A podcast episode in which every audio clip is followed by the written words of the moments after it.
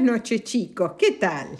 Hoy les voy a hablar de el abominable hombre de las nieves, también llamado Yeti.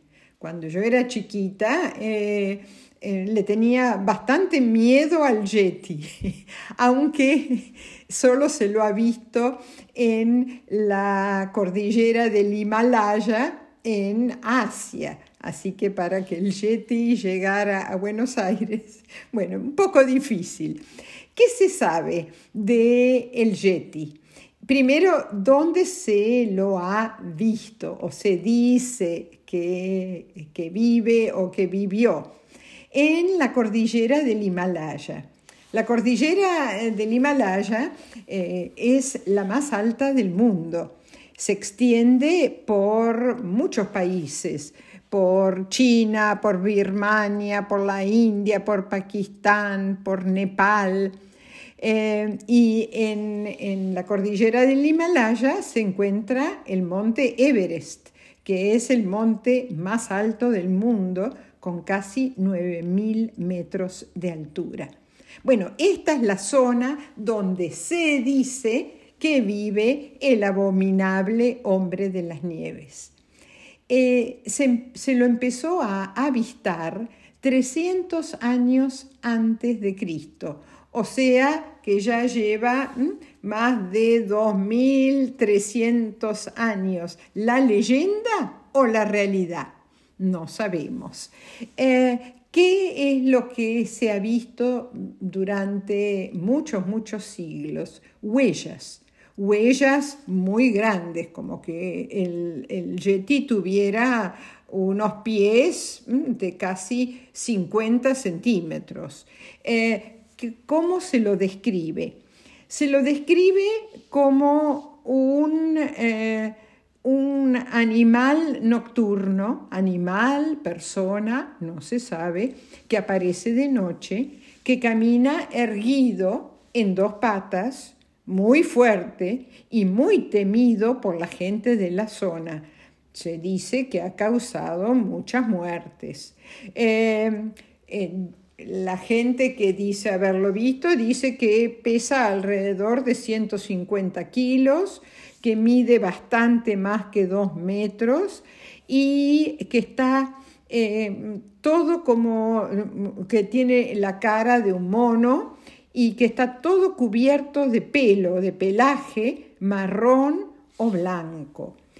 Eh, y lo raro es que siempre se lo ha visto solo, y eso eh, eh, es muy, muy raro porque si hace 2.300 años que la gente dice que ha visto las huellas de este animal o que lo han visto, lo tendrían que haber visto en, eh, un, grupo, con, con, hijos, no solo, ¿no es cierto? Así que también se dice que es una invención para que los chicos no se acerquen a las montañas del Himalaya, que pueden ser peligrosas. Ahora, em, come todo tipo de alimentos, eh, come eh, plantas, come carne, dicen que también eh, eh, caza animales. Ahora, se han hecho muchas expediciones para encontrar al abominable hombre de las nieves. Una de las más importantes fue una expedición china en 1959 al, al Tíbet Em, y a, la, zona de Nepal. ¿Y qué encontraron? Encontraron un mechón de pelo diferente a todos los animales conocidos. Después, en 2008, hubo una expedición japonesa al Himalaya, estuvieron 42 días eh, tratando de encontrar al Yeti, o también llamado abominable hombre de las nieves, y eh, que fotografiaron muchas huellas de 50 centímetros, ¿no? Es un pie muy, muy grande. Y ahora están preparando una segunda expedición para ver si lo encuentran. En 1980 un alpinista llamado eh, Reinhold Messner, que fue el primer alpinista en subir al Everest sin oxígeno y solo, dedicó años de estudio al Yeti, ha escrito un libro, y según él, em, es, eh, debe, debe ser un oso, el oso pardo tibetano. Eh, también dice lo mismo una bióloga americana eh, estadounidense llamada Charlotte Lindqvist, que hizo un análisis de ADN a un hueso que se encontró, que decían que era del Yeti, y eh, pelos y eh, distintos, sí, distintos tipos de pelos, y, llegó a la conclusión, según ella, que eh, son huesos y pelaje de el oso pardo, el oso pardo. Así que otros pensaban que podía ser un mono gigante, pero en esa zona que es tan, tan fría, siempre cubierta por nieve, por hielo, eh, donde no hay frutas, eh, entonces eh, los científicos dicen que no puede ser un mono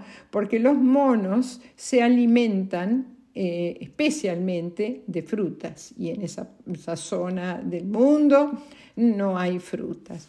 Así que bueno, em, em, interesante la historia del Yeti. Eh, vamos a ver si alguna vez se descubre si realmente es un, ser parecido a nosotros o, o un oso pardo, pardo tibetano. Eh, que según se cree está en peligro de extinción.